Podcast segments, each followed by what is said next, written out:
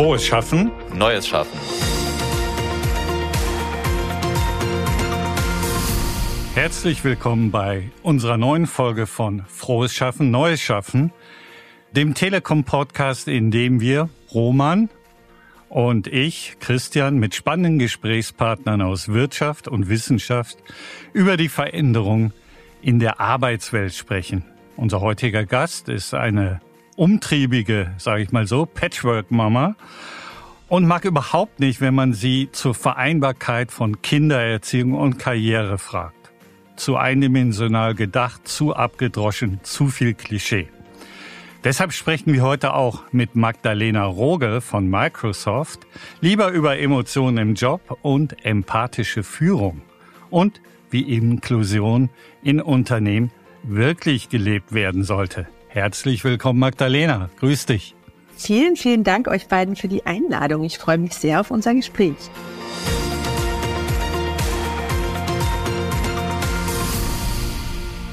Steigen wir gleich mal mit dem Thema Emotionen ein, Magdalena. Der Stern, Hut ab, hat dich zur Botschafterin für Emotionen ernannt. Was für ein äh, wahnsinnig toller Titel. Hintergrund ist natürlich das Buch, das du geschrieben hast, Mitgefühl, kommen wir gleich auch noch zu. Was heißt denn Botschafter für Emotionen? Hat der Stern jetzt kreiert den Begriff, aber was bedeutet das für deine Botschaften? Ja, ich muss immer noch ein bisschen darüber schmunzeln und zögere immer mal wieder, ob ich es mit in meine LinkedIn-Beschreibung aufnehme, weil ich es irgendwie einen ganz coolen Titel finde. Ja, das stimmt. Ähm, das stimmt. Den ich mir natürlich jetzt nicht selbst gegeben hätte. Das wäre dann doch vielleicht ein bisschen größenwahnsinnig. Aber ich fand das sehr schön, das so gespiegelt zu bekommen, weil mir das Thema Emotionalität einfach unglaublich wichtig ist. Ich seit vielen Jahren darüber spreche, darüber schreibe.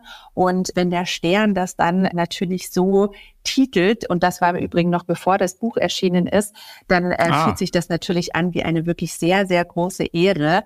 Und das ist schön zu sehen, dass das so empfunden wird das Thema Emotionen war ja jetzt auch nicht immer für dich nur positiv besetzt, beziehungsweise du wurdest nicht immer nur positiv damit konnotiert. Liest man ja dann auch viel in der Recherche, also diese Botschaft, du bist zu emotional. Das war ja auch so ein bisschen für dich, glaube ich, auch Auslöser, dann wirklich auch dich nochmal in Buchform nochmal zusätzlich mit dem Thema auseinanderzusetzen. Was heißt denn zu emotional? Was ist da die Kritik, die überhaupt mitschwingen kann? Beziehungsweise für dich ist es ja, glaube ich, auch keine Kritik, wenn ich das richtig verstehe, richtig? ja, ich versuche es heute nicht mehr als Kritik zu sehen, sondern vielmehr wirklich als Lob zu sehen und auch ganz offen damit umzugehen, darüber zu sprechen. Und ich sehe definitiv eine sehr, sehr große und sehr positive Veränderung, was das Thema Emotionalität vor allem in Bezug auf die Arbeitswelt betrifft. Aber ich glaube, da können wir auch alle ganz offen und ehrlich mit uns sein das Thema ist natürlich für viele immer noch sehr, sehr befremdlich. Wie du sagst, Roman, ich habe auch oft das Feedback bekommen in der Vergangenheit, dass ich zu emotional bin und einmal eben auch ganz spezifisch, dass das meine Autorität als Managerin untergraben würde. Und ich glaube, von solchen Klischees müssen wir unbedingt wegkommen, weil die Emotionalität so unglaublich wichtig ist für die Zukunft der Arbeitswelt, für unsere Innovationsfähigkeit, für unsere Teamfähigkeit. Und deshalb arbeite ich so stark an dem Thema und versuche wirklich mehr und mehr Menschen davon zu überzeugen oder zumindest ihnen einen Denkanstoß zu geben, mal zu reflektieren, warum sie das Thema vielleicht bisher so wenig miteinander verbinden und Emotionalität bisher so wenig Raum hat in ihrem persönlichen Arbeiten. Geht es denn dann um bestimmte Emotionen, also positiver oder negativer Art, oder kann man das gar nicht unbedingt sagen? Schön, dass du äh, das sagst, weil das ist immer eins meiner Lieblingsthemen. es gibt gar keine positiven oder negativen Emotionen. Und mhm. auch das ist so ein Trugschluss, den wir haben, oder das ist auch so eine gesellschaftliche Prägung, die wir haben, dass wir immer denken, es gibt die guten und die bösen Emotionen. Aber das Wichtige ist wirklich zu verstehen, dass alle Emotionen wichtig sind und dass alle Emotionen, ich versuche das immer so zu erklären, dass alle Emotionen Daten sind, die unser Körper uns sendet. Und es liegt eben dann an uns, mit diesen Daten umzugehen, diese Daten einzuordnen, diese Daten vielleicht auch zu reflektieren und daraus dann Rückschlüsse zu ziehen. Und eben auch diese vermeintlich negativen Emotionen wie vielleicht Wut, Neid, Trauer sind unglaublich wichtig. Also Mut kann uns ganz viel Kraft geben für neue Projekte, kann ganz starker Antrieb sein, um Mut zu entwickeln. Und wir brauchen Mut, um Innovationen zu denken. Neid auf der anderen Seite, wenn ich neidisch bin auf eine Kollegin oder einen Kollegen, wenn ich das sinnvoll reflektiere und den Neid eben nicht ungefiltert rauslasse, kann mir das natürlich sehr viel darüber verraten, was ich mir vielleicht selbst wünsche, was ich selbst gerne für eine Entwicklung machen würde, was vielleicht meine Ziele sind.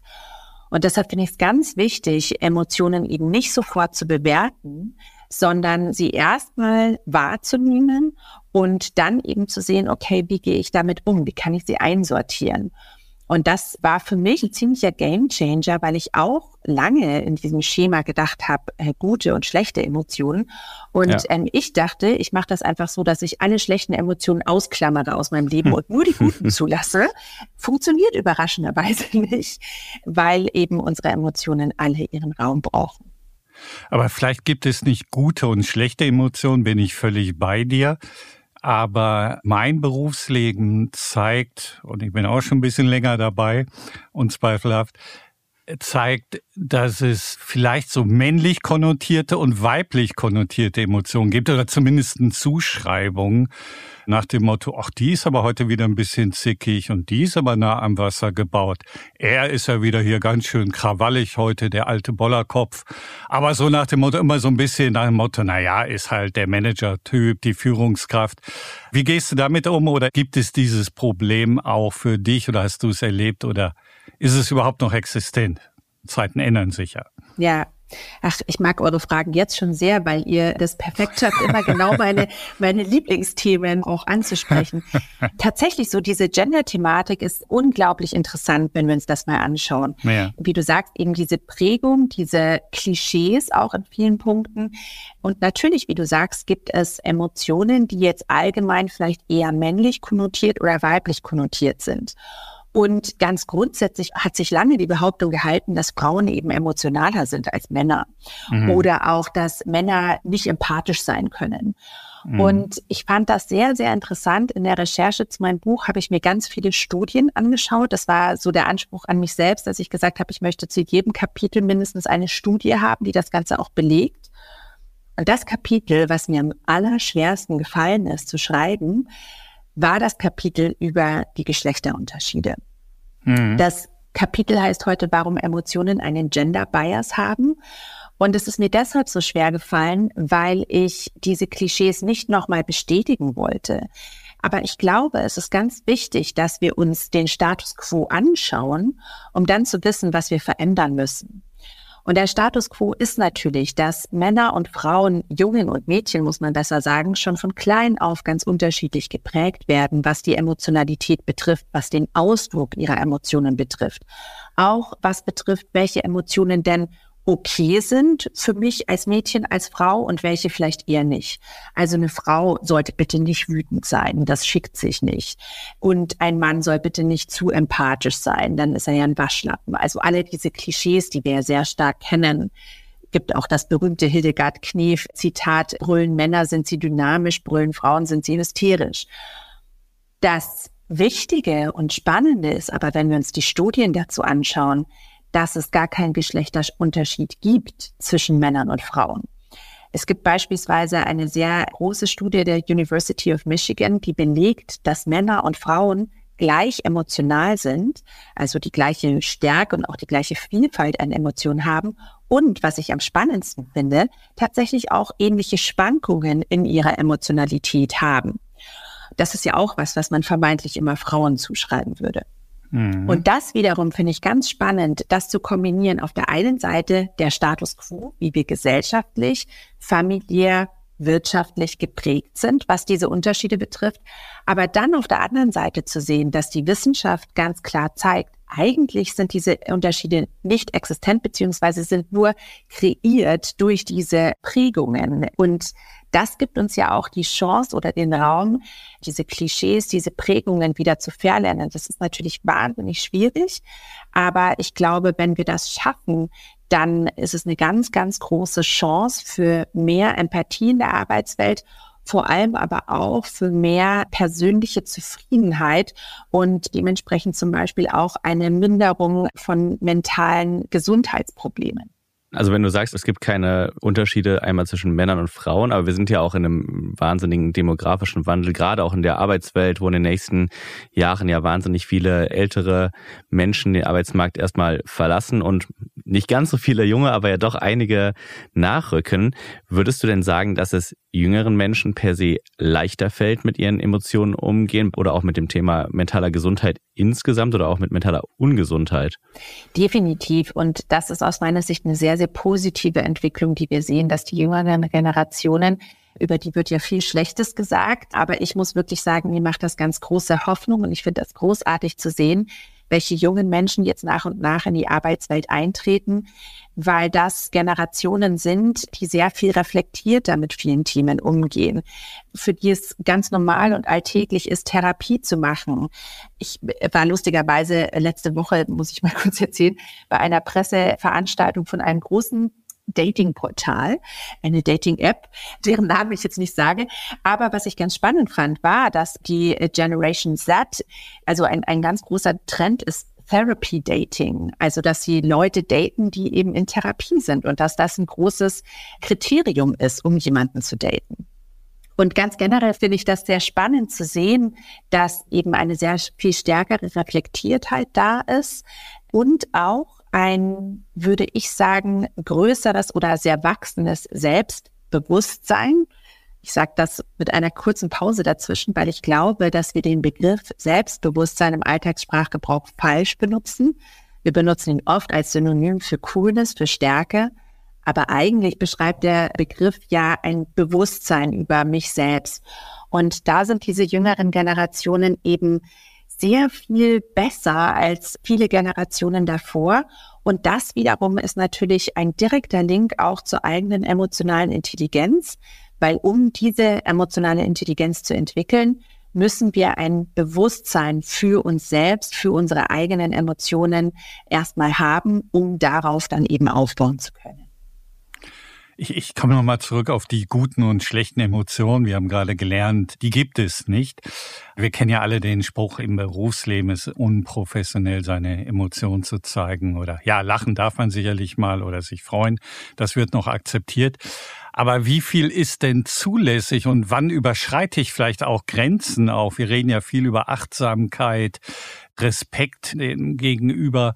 Ab wann überschreite ich Grenzen? Natürlich, wenn ich ausfallen werde, das kann ich mir vorstellen. Aber vielleicht meine Wut oder meine Kraft, die ich entfalte, überschreite ich da möglicherweise auch schon Grenzen, wenn ich solche Emotionen an den Tag lege, weil ich mich wahnsinnig über irgendeine Leistung oder dergleichen ärgere. Also ich glaube, das ist ein ganz wichtiger Punkt und hier ist mir immer eine Unterscheidung sehr wichtig und zwar zwischen Emotionalität und emotionaler Intelligenz. Und das, was eben so wichtig ist in der Zusammenarbeit in der Arbeitswelt, ist die emotionale Intelligenz. Heißt eben, und das habe ich vorher schon mal kurz angesprochen, dass wir unsere Emotionen nicht ungefiltert alle rauslassen und übereinander herkippen, weil das würde in ziemlichem Chaos enden, wenn wir alles, was wir fühlen, einfach direkt so rauslassen.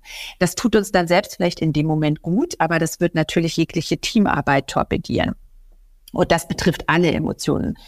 Ich glaube, das Wichtige ist eben, diese Emotionen erstmal selbst wahrzunehmen, wirklich sich selbst bewusst zu sein, zu spüren, ah, da kommt gerade was auf.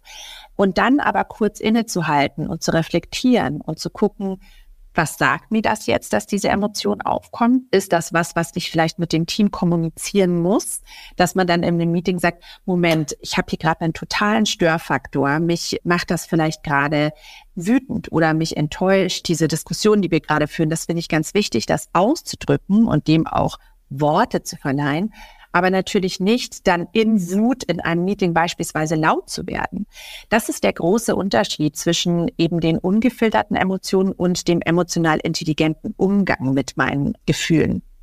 Und ich glaube eben, dass auch, wie gesagt, eine Wut ganz wichtig ist. Ich bin ja im Bereich Diversity und Inclusion unterwegs und mich macht oft eine Ungerechtigkeit, eine Diskriminierung macht mich wahnsinnig wütend. Und natürlich sollte ich das nicht dann in dem Moment durch eine Wut wirklich auslassen oder laut werden oder Leute angreifen, in Gegenangriff gehen.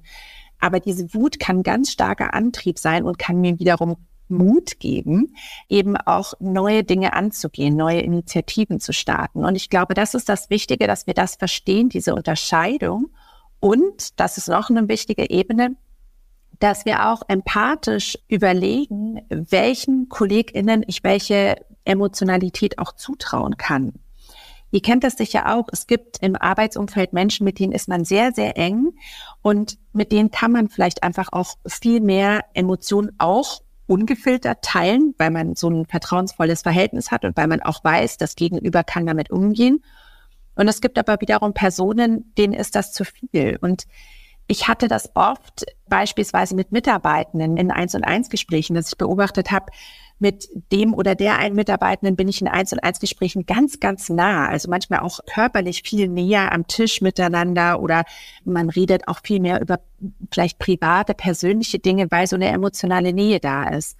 Aber es gibt eben andere Menschen, die brauchen für sich mehr Raum, die brauchen mehr Sicherheit, um so ein bisschen auch einen Abstand zu finden zur jeweiligen Führungskraft.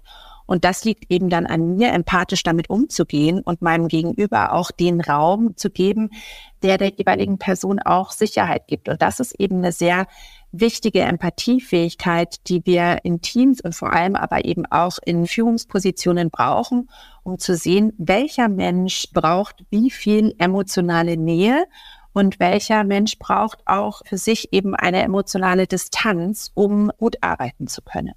Aber das ist, wenn ich nochmal kurz nachhaken darf, ein klares Plädoyer dafür, kontrolliere auch deine Emotionen. Man könnte jetzt sagen, da ist eine gewisse Widersprüchlichkeit drin. Wenn ich ein sehr emotionaler Mensch bin, muss ich sehr mit Mechanismen arbeiten, vielleicht mit Hilfsmitteln. Also ich bin jemand, der sagt, dann lass mich mal eben zwei Minuten vor die Tür gehen. Ich muss einmal tief durchatmen, was mir dabei helfen kann, vielleicht in einer gewissen Situation die Emotion unter Kontrolle zu bekommen. Also Emotion ja, aber kontrolliert. Ist das der Punkt? Das Bewusstsein, du sprachst von Bewusstsein werden. Ich weiß, dass ich diese Emotion habe. Und wenn ich das weiß, kann ich vielleicht ein Stück weit sie kontrollieren. Ist das so der Weg, den man einschlagen sollte? Also ich glaube, grundsätzlich würde ich dir zustimmen, auch wenn ich den Begriff Kontrolle im Zusammenhang mit Emotionalität nicht so gerne nutze. Mhm. Ich glaube, es ist wichtig, dass wir sehr reflektiert sind, dass wir uns Zeit nehmen, dass wir achtsam mit uns selbst sind, dass wir eben ein Bewusstsein dafür entwickeln. Und das hilft uns dann eben auch zum Beispiel präventiv mit Situationen umzugehen. Wenn ich eben weiß von mir selbst, ich habe ein bestimmtes Muster oder ich reagiere in bestimmten Situationen oder auch mit bestimmten Menschen auf eine bestimmte Art. Und ich vermute, viele von uns, also zumindest ist es bei mir so, haben so ein, zwei Menschen, die sie sehr triggern in der Zusammenarbeit. Und für mich ist das sehr wichtig, das zu reflektieren und das zu wissen, weil ich dann eben im Vorfeld mich schon vorbereiten kann, weil ich dann weiß, okay, dieses Meeting kommt. Ich versuche eben vielleicht bisschen bewusster durchzuatmen, vorher noch in Ruhe einen Tee zu trinken und eben nicht, wie du sagst, dann in der Situation in den Moment zu kommen, dass man sagen muss, ah, jetzt muss ich mal raus, zwei Minuten. Auch das finde ich ganz legitim und ganz wichtig und ehrlicherweise auch sehr reif, dann zu sagen, ich gehe mal kurz raus, bevor eben ein eventuell emotionaler Ausbruch passiert. Aber noch besser ist es natürlich, wenn wir uns so gut reflektieren können, wenn wir so achtsam mit uns selbst sind, dass wir solche Situationen im Vorfeld schon vermeiden können, weil wir uns selbst den Raum geben, weil wir uns vielleicht auch die Sicherheit geben können und weil wir so dann ganz anders schon in Situationen reingehen können, die potenziell für uns vielleicht ein bisschen sehr emotional sein könnten. Das Thema Reflexion hast du gerade schon angesprochen. Das ist ja sicherlich auch was, was dem oder der einen deutlich leichter fällt als anderen. Du hast auch vorhin einmal kurz das Thema Management oder auch Top-Management angesprochen. Gebt ihr Trainings? Wie kann man diese emotionale Intelligenz dann auch wirklich bei Mitarbeitenden fördern und fordern bis hoch halt zum äh, C-Level? Ja, das ist ein ganz, ganz wichtiger Punkt und ich glaube auch ein sensibler Punkt, weil die wenigsten Menschen würden jetzt Hurra rufen, wenn ich sage, so, jetzt lass uns mal über Gefühle sprechen. Ja. Und da bestenfalls noch mit einer Klangschale dazu komme, genau, dann würden, würden wahrscheinlich 90 Prozent sagen, okay, ciao, ich bin raus. Ich finde das sehr wichtig, eben wirklich auf dieser emotional intelligenten Ebene anzusetzen. Und auch, ich versuche beispielsweise, das hatte ich vorher schon mal erwähnt, immer mit Studien zu unterstützen, damit die Menschen auch wissen, das ist jetzt kein schönes Gefühlslarifari, was sich Lena ausgedacht hat, sondern das ist wirklich durch Studien stark belegt. Was ich immer einen ganz schönen Einstieg finde und wo dann meisten auch ab dem Zeitpunkt sehr gut zuhören, ist, dass das World Economic Forum emotionale Intelligenz und Empathiefähigkeit zu den wichtigsten Führungsskills für die Zukunft zählt. Und das ist natürlich was, wo man dann sagen kann, so, und jetzt lassen wir mal gucken, wie können wir diese Führungsskills auch entwickeln. Und ich glaube, niemand würde sagen, ach nee, Führungsskills für die Zukunft will ich nicht haben, interessiert mich nicht. Gibt's vielleicht, aber ich glaube, die meisten würden doch sagen, damit möchte ich mich beschäftigen. Und ich glaube, es ist wichtig, eben auch hier empathisch einzusteigen und zu gucken, wo sind die Leute gerade. Es gibt sicher Unternehmen und Teams, wo vielleicht auch durch die Unternehmenskultur schon viel Raum ist, beispielsweise für das Thema Achtsamkeit, für das Thema Leadership-Kultur, wo man dann vielleicht auch schon ein bisschen tiefer reingehen kann. Aber es gibt auch Unternehmen, ich habe beispielsweise einen Workshop bei einem großen Finanzdienstleister gemacht und da haben wir uns erstmal wirklich sehr oberflächlich unterhalten. Und das fand ich auch wichtig, damit ich auch ein Gespür dafür bekomme, ein Gefühl dafür bekomme, wo steht dieses Team und wie kann ich dieses Team auch am besten erreichen. Und ich glaube, es sind ganz kleine Dinge, die wir schon mal so ein bisschen lenken können in die Richtung, dass wir beispielsweise einfach mal sagen, okay, mit welchem Gefühl komme ich heute in dieses Meeting oder in diesen Workshop. Viele sind dann vielleicht erstmal so ein bisschen zurückhaltend und fühlen sich unwohl und dann aber eben auch zu gucken, welche Gefühle sehen wir schon als sehr wertvoll in der Arbeitswelt. Das ist eine Begeisterungsfähigkeit zum Beispiel, die wir uns alle wünschen und die ganz wichtig ist. Das ist eine Innovationskraft, was auch viel mit Emotionalität zu tun hat. Und dann durch diese Themen eben darauf zu kommen und es gibt ganz viele Techniken, die man im Alltag nutzen kann. Ich glaube, ganz wichtig ist wirklich bei sich selbst anzufangen und eben bewusst in den Tag zu starten, auch nach Meetings einmal bewusst zu reflektieren, okay, wie war dieses Meeting, was habe ich mitgenommen? Vielleicht auch gemeinsam mit einem Check-in in ein Meeting zu starten. Ich vermute mal, bei euch wird das schon so ein bisschen Alltag sein. In vielen Unternehmen ist es das aber gar nicht. Was ich noch wertvoller finde oft als ein Check-in ist auch ein Check-out im Meeting, nämlich noch gemeinsam zu überlegen, okay, was habe ich jetzt mitgenommen, inhaltlich an To-Dos, aber eben auch vielleicht so auf dieser emotionalen, persönlichen Ebene. Und das ist oft sehr spannend, wie unterschiedlich wir dann Dinge empfinden. Und es gibt Menschen, die finden Meetings, in denen viel diskutiert wird, total spannend und können sich dafür begeistern. Es gibt Menschen, für die ist das wahnsinnig anstrengend und die gehen dann vielleicht auch mit so einer Anspannung aus dem Meeting raus. Und das finde ich ganz wichtig, das zu reflektieren und so mehr über sich selbst und vielleicht nach und nach auch über die KollegInnen und Mitarbeitende zu lernen. Großer Fan vom Check-out wird viel zu wenig gemacht. Check-in. Mitunter wird das so Check-in praktiziert. Alle sitzen da und denken, ach, nicht schon wieder. Ich sag mal was Nettes. Ich glaube auch, bin ich völlig bei dir. Das Check-out wird unterschätzt. Aber Roman. Ja, am Ende, aber bringt dir brennt es unter den Nägeln. Nee, kurz zum, zum Check-out vielleicht noch. ähm, ich glaube, sowohl Check-in als auch Check-out sind ja auch nur sinnig, wenn du wirklich diese Kultur innerhalb des Teams hast, dass die Personen auch mhm. offen reden können. Ne? Weil wenn du es nur so Absolut. pro forma machst, dann kann man sich sowohl Check-in als auch Check-out ähm, Sparen, schenken. Ja, ja. Aber was ich eigentlich fragen wollte, ich würde auch mitgehen, dass die meisten Leute, gerade wenn du dann es geschafft hast, vielleicht diese Kultur zu etablieren, dass Menschen sich öffnen können, da durchaus affin für sind. Aber es gibt ja sicherlich auch, hast du vielleicht auch schon erlebt, Menschen, die sagen, nee, komm, ich will hier meine Arbeit machen, ich bleibe mit meinen Emotionen, die gebe ich so am Empfang ab. Wie gehe ich denn mit den Leuten um? Kriege ich die trotzdem dahin, mit ihren Emotionen irgendwie offener umzugehen? Ich habe bisher immer die Erfahrung gemacht, ja. Aber auch hier braucht es viel Empathiefähigkeit, weil natürlich gerade bei diesen Menschen hilft es nicht, wenn ich sage, du, jetzt komm, red doch mal über deine Gefühle. Ja, genau. Sag doch jetzt mal, wie du dich wirklich fühlst. ähm, das treibt solche Menschen wahnsinnig in die Enge und sorgt meistens nur noch für mehr Ablehnung. Also meine Erfahrung ist, dass es wirklich sehr hilft, dann auf dieser vermeintlich rationalen Ebene erstmal wirklich anzusetzen, immer wieder mal auch Studien mit reinzubringen, Statistiken mit einfließen zu lassen, vielleicht auch andere AutorInnen, SpeakerInnen zu nutzen, mal jemanden extern dazu zu holen. Das kann natürlich auch sehr, sehr hilfreich sein. Ich bin ganz viel in anderen Unternehmen unterwegs und denke mir oft so, naja, das könntet ihr auch selber, aber manchmal hilft es eben, wenn es jemand ist, der von extern kommt, jemand, der vielleicht neutraler ist. Ja. Und ich glaube wirklich, der größte Faktor ist eine Vorbildfunktion. Und ist eben auch zu zeigen, wie ich selbst mit meinen Emotionen umgehe, wie ich emotional intelligent reagiere und auch welche Empathiefähigkeit ich eben Menschen entgegenbringe, die sich vielleicht noch sehr davor sträuben wie gesagt, bisher, toi, toi, toi, ähm, habe ich immer wirklich eine positive Entwicklung gesehen. Auch oft so das Feedback bekommen, so, ja, ich hatte ganz schöne Vorbehalte, aber ehrlicherweise fand ich es jetzt ganz interessant, mal über mich selbst nachzudenken und auch zu sehen, was das für einen Unterschied macht. Und das ist natürlich das Spannende zu sehen. Und für mich ehrlicherweise auch das, was mich am meisten antreibt, weil die Menschen, die sich schon mit ihren Emotionen beschäftigen und die vielleicht schon anfangen, sich zu reflektieren, das ist großartig, aber denen muss ich gar nicht mehr viel erzählen. Aber für mich ist es am interessantesten, vielleicht Menschen mit dem Thema so ein bisschen zu verbinden, die bisher noch gar keine Berührungspunkte haben oder sich eben sogar davor sträuben. Ich äh, würde gerne nochmal auf das Thema Diversity und Inclusion kommen. Aber vorher nochmal eine ganz kurze Frage. Kann man Empathie lernen? Ja. Definitiv. Eindeutig.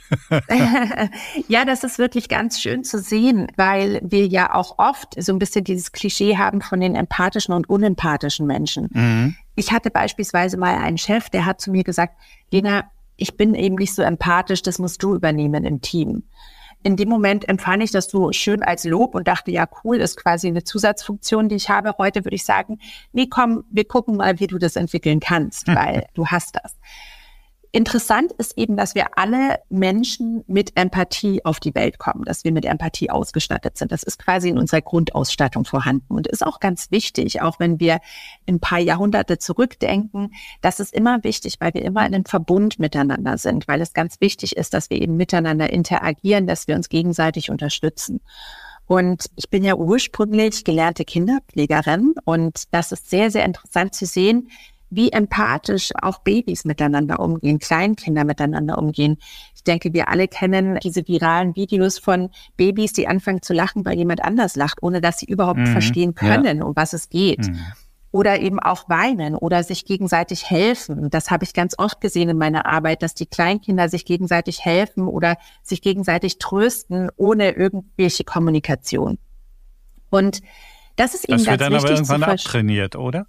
Exakt, genau das ist der Punkt. Und ich glaube, das ist eben das Wichtige, woran wir uns erinnern sollten, dass wir das haben, aber es wurde abtrainiert, beziehungsweise es wurde nicht weiter trainiert. Aber es ist ein Muskel, das versuche ich immer als Bild zu nehmen, es ist ein Muskel, den wir alle haben.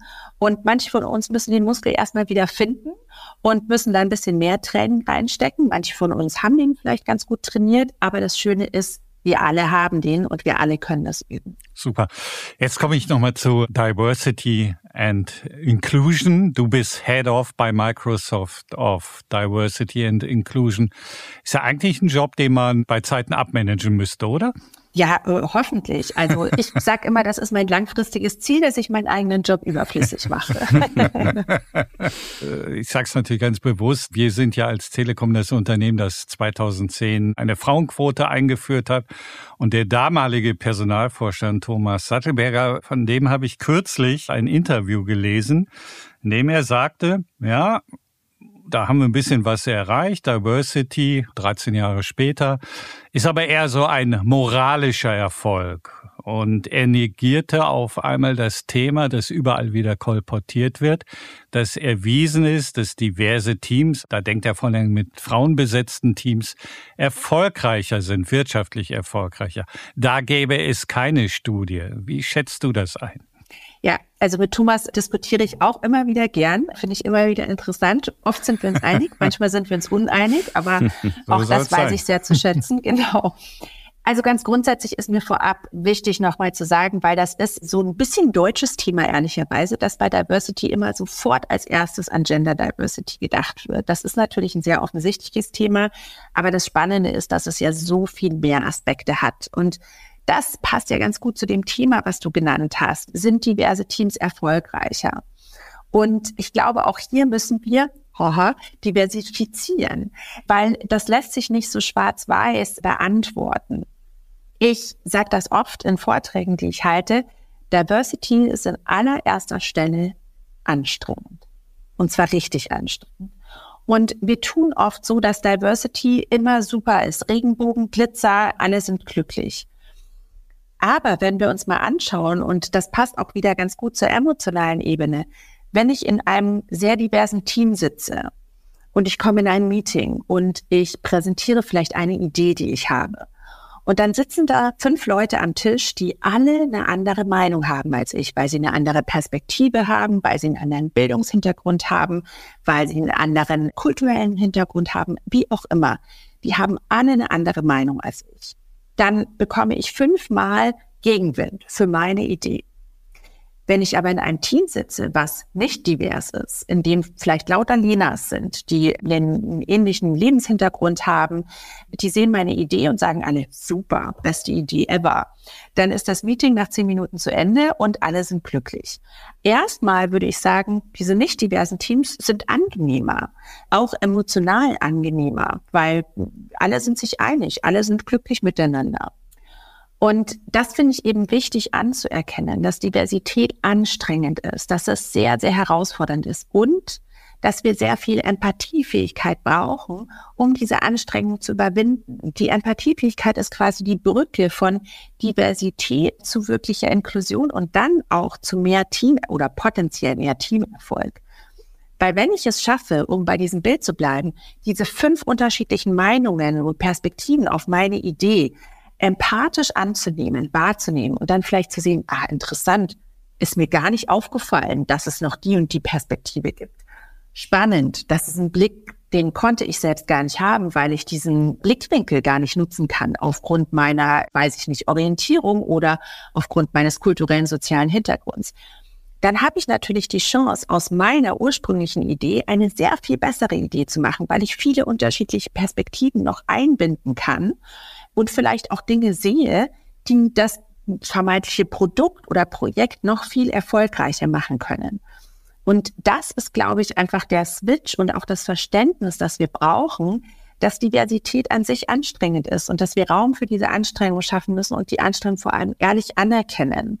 Und dann haben wir aber die Chance, diese Unterschiedlichkeit zu nutzen für mehr Innovationsfähigkeit und dadurch dann auch für mehr Teamerfolg.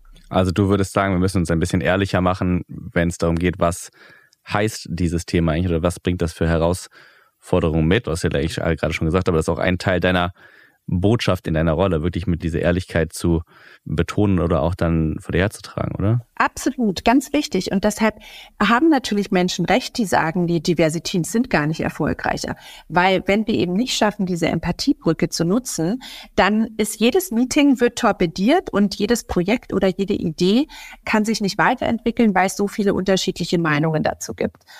Und das ist eben wirklich wichtig, dieses Verständnis dafür zu schaffen und eben zu gucken, wie wir den Wert der Diversität wirklich schöpfen können. Und ich glaube, das geht nur mit Empathiefähigkeit, die dann eben für Inklusion sorgt. Ich gebe dir völlig recht mit diesem Thema Diversity. Oder ich provoziere mal ein bisschen. Hinter Diversity kann man sie auch wunderbar verstecken. Von allen so ein bisschen, wir sind wahnsinnig divers, toll dass du gelbe Haare hast, die Meinung hast und möglicherweise weiblich bist oder männlich. Wir sind divers. Wie viel Sinn machen denn solche konkreten Dinge wie eine Frauenquote, um Druck in ein Thema zu kriegen? Frauenquote ist seinerzeit ein Thema gewesen, deshalb wurde es natürlich originär für Diversity gleichgesetzt. Klar ist es nicht. Ich denke jetzt auch daran, Head of Diversity and Inclusion. Das heißt, Inklusion betrachtet man jetzt auch ein Stück weit wieder als Sonderthema. Notwendig, weil wir dazu wenig tun, denn eigentlich könnte ich ja auch sagen, er ist ja auch ein Teil von Diversität und sollte selbstverständlich sein. Aber überall in den Unternehmen heißt es meist Diversity and Inclusion. Also man sieht es als zwei Blöcke. Wie schätzt du das ein? Wie stehst du dazu? Also ich glaube, dass Diversity und Inclusion, dass die sich bedingen und dass die aufeinander aufbauen. Und so wie ich es in meinem Beispiel gerade genannt habe, wenn wir eben eine Vielfalt haben, brauchen wir noch mehr Inklusion. Und ich hatte das mal gesagt, ich glaube, letztes Jahr war das, weil wir da sehr gefeiert haben, dass wir in der Diversität so angestiegen sind, uns weiterentwickelt haben. Und dann habe ich sehr deutlich gesagt, the more diversity we have, the more inclusion we need. Und das ist eben der Punkt. Inklusion ist ganz, ganz wichtig, um den Wert der Diversität zu schöpfen. Inklusion, das ist ja ehrlicherweise, ich weiß nicht, wie es euch geht, aber für mich war das lange Zeit ein sehr sperriger Begriff, mit dem ich nicht viel anfangen mm, konnte. Absolut. Und ja. für viele Menschen auch sofort konnotiert zu Menschen mit Behinderungen. Absolut, ähm, richtig, ja. Das ist es aber nicht. Inklusion betrifft uns alle. Und mit alle meine ich wirklich alle. Und was mir sehr geholfen hat, war mal auch wieder in dieses Gefühl reinzugehen. Offensichtlich habe ich da eine Affinität überraschenderweise, ähm, in dieses Gefühl reinzugehen, was dann das Gegenteil von Inklusion ist. Das ist nämlich Exklusion. Und dieses Gefühl kennen wir alle. Wir alle haben mindestens schon einmal in unserem Leben erlebt, wie es sich fühlt, ausgeschlossen zu werden, ausgeschlossen zu sein. Bei vielen von uns liegt diese Erinnerung in der Kindheit, aber wir müssen eben daran denken, dass es viele Menschen gibt, die dieses Gefühl jeden Tag erleben. Und zwar nicht nur einmal, sondern mehrmals. Und das ist, glaube ich, das Wichtige, dass wir hier verstehen. Es geht darum, dafür zu sorgen, dass sich niemand ausgeschlossen fühlt. Und das betrifft natürlich, und ich sage es jetzt mal ganz plakativ, auch die alten weißen Männer. Niemand soll sich ausgeschlossen fühlen, sondern wir brauchen das alles. Was mir ähm, Hoffnung. um, um diese Diversität oder den Wert der Diversität wirklich schöpfen zu können. Und jetzt, um mal zurückzukommen zu deiner Frage zur Frauenquote. Ich bin grundsätzlich natürlich kein Fan von der Quote. Ich wäre sehr, sehr dankbar, wenn wir es nicht bräuchten. Aber die letzten Jahre haben uns gezeigt, ohne geht es nicht. Und wir brauchen Quoten, um uns weiterzuentwickeln. Und das Spannende ist, dass eben eine Frauenquote auch die anderen Aspekte von Diversität positiv beeinflusst. Das ist ja eine Entwicklung, die wir stark sehen in Unternehmen, aber auch in der Politik. Und deshalb heiße ich das sehr gut und bin auch absolut bereit dafür, mich als Quotenfrau betiteln zu lassen oder manchmal dafür gesehen zu werden. Total okay, wenn es eben dafür sorgt, dass wir mehr Inklusion leben und dass sich weniger Menschen ausgeschlossen fühlen. Ich hätte noch eine Frage zum Abschluss, weil wir uns ja schon ein bisschen Richtung Ende neigen. Was würdest du für dich persönlich sagen, wie wichtig ist das Thema Storytelling für deine Rolle? Weil ich finde, auch das merkt man ja jetzt auch im Podcast, du kannst einfach, finde ich, gut diese Bilder aufmachen, sei es das mit den fünf Lenas am Tisch, sei es das Gefühl mit der Explosion, die man selber am eigenen Leib schon erlebt haben wird. Wie wichtig ist das Thema für dich oder dieser Skill eher? Also es ist sehr, sehr wichtig. Ich habe aber lange gar nicht verstanden, was es mit diesem Storytelling-Hype auf sich hat. Ich glaube tatsächlich, ich habe es deshalb nicht verstanden, weil es für mich so was ganz Logisches und Natürliches ist. Und vielleicht liegt es daran, dass ich Kinderpflegerin bin. Und da geht es darum, immer Geschichten zu erzählen und Dinge auch in Geschichten zu übersetzen, damit Kinder das besser greifen können.